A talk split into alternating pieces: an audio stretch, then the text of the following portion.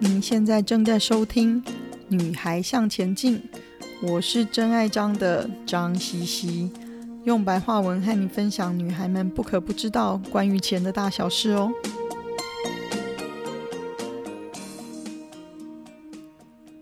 我们今天要来讨论：买名牌可以当投资吗？还是可不可以保值呢？我昨天接到一通电话，吓了我一跳，因为电话是一位现在住在米兰的朋友打来的。那平常我们两个因为时差的关系，都是 WhatsApp 来 WhatsApp 去的，聊一些生活上的琐事。所以他这次紧急打电话来，一定有什么重要的事情。那我电话接起来，他说：“哦，我总算找到你了，我有一件很紧急的事情要问你。”吓我一跳，不知道该如何回答，生怕他要把他二十几岁的大男孩托给我。还好他继续的往下说：“我想要买一个二手的 Hermes 爱马仕的包，你觉得如何？”听到他这个问题，我心里已经开始不停的 OS。但我听到他问我这个问题的时候，特别有点意外，因为他平时就爱到处逛，跟到处看，还有买二手的名牌。那为什么今天要特别问我的意见嘞？我想大概是这一次的价钱比较高吧。其实很多人都有这样子的心理挣扎。他见我一直没有回答他，又加了一句：“你不觉得这个是很好的投资吗？”天哪！我在电话的这一头，白眼都已经不知道翻到后脑勺哪边去了嘞。在他不停的追问之下，我只好收敛我心里抓狂的 OS。慢吞吞地说：“小姐，你应该知道我的。我已经退休了这么多年，现在的我已经不会把钱花在不能带给我太大价值的东西上面。如果你觉得今天花这个钱可以带给你很大的快乐，可以提升你的成就感啊，或是自信心的话，那我就觉得是很值得的。但是如果你不是这么认为，反而觉得是个投资的话，那我们就要来聊聊什么叫投资喽。尤其对我来说，这种叫做奢侈品的投资，其实我会有两个要考虑的重点。我通常自己会考虑的重点，第一个就是你要找得到这个东西现在在市面上真正有成交的价钱。另外一个呢，就是你要找得到可以卖得掉它的管道。那第一个其实就是找现在可以参考的市价嘛。那有趣的事情是说，人类有都也有一个很有趣的心态，认为说自己拥有的东西比别人拥有的同样的东西值钱。那这个心态其实是一个很大的盲点，因为当你真正想要去卖掉你拥有的东西的时候，可能没有办法真的卖在你认为值得的这个价钱，因为市场并不接受这个价钱。那现在其实，在网络上可以搜寻到。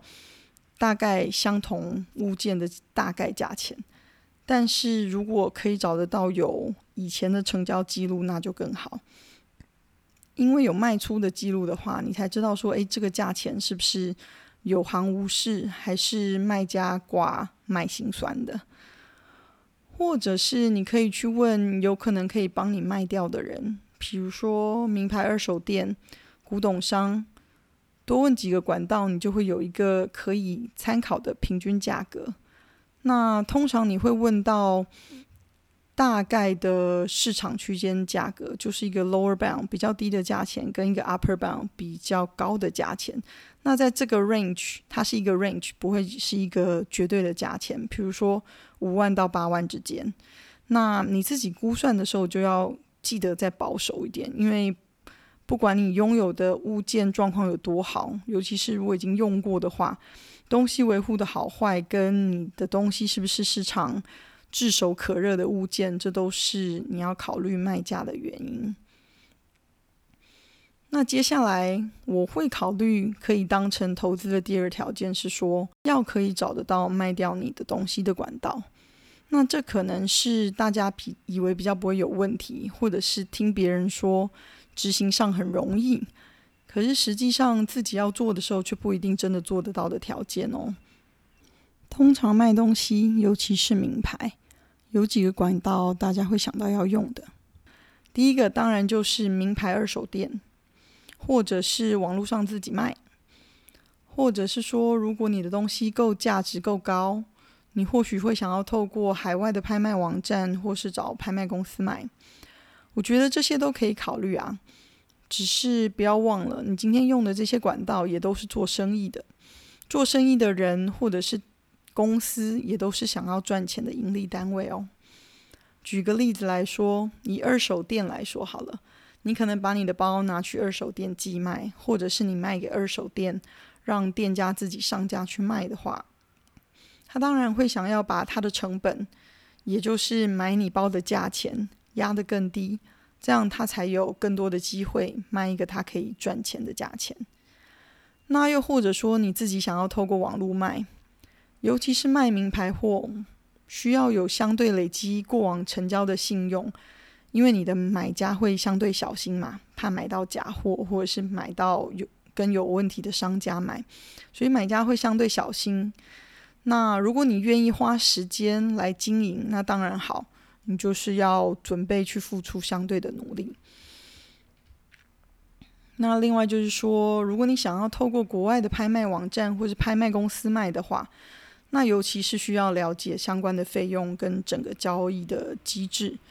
其实我之前在一家国际知名的拍卖公司工作过，他们的手续费非常的高，所以除非呢你买的名牌珠宝或者是精品至少有一倍的涨幅以上，你才有可能赚到一些你想要赚到的 percentage。那如果你手上有这些奢侈品，你可以练习一下。找个人估价，还有寻找是不是有可能可以卖掉你东西的管道，以验证一下自己的期望值和实际市场上的价格是不是落差很大呢？如果这两个条件你都可以克服，而且执行上也没有问题，或许你又找出另一个值得投资的另类投资管道，何乐而不为呢？有没有人有类似的经验可以在粉丝页分享一下呢？那另外也有人说，买名牌会比较保值吗？嗯，这是一个很好的问题。老实说，因为 CC 家是做生意的，所以我从小到大看过好几个爸爸的朋友做生意失败要跑路之前，拿了很多的珠宝古董来换现金。当然，到那个时候，价值绝对不会是他们想要卖的价钱。他们只想要尽快的换了现金，不管多少都无所谓，所以他们可以有钱，可以安排后面的生活。那如果说像平常我们买 Dior 包、Chanel 包、沛纳海的表这些东西，这些东西相对的价值比你买一只卡西欧的表或者是普通的包，当然是相对保值喽。但是如果你今天并没有打算要卖掉，他们带给你的价值就是。你戴在身上会比较开心，你会有比较有自信心，或者是因为你买这个是犒赏自己，达成一定的目标。那其他在使用的功能上面并没有太大的不一样。所以，如果你今天真的有想要把你拥有的名牌卖掉，也要去确认我们前面谈的两个重点。嗯，我自己在决定买名牌之前，我会先想想我买的动机是什么。或者拥有这个名牌带给我真正的价值在哪里？老实说，我并没有很常把买名牌这件事情当做一种投资，因为对我来讲有点麻烦。所以，看看你的想法如何喽。我们今天的分享就暂时到这里，希望有带给你们一些新的发想。今天的重点整理会在我的网页和“女孩向前进”的粉丝页上刊出。如果有你想闲聊的主题，也麻烦跟我说哦。记得给“女孩向前进”一个评价，还有别忘了和你的闺蜜们分享哦。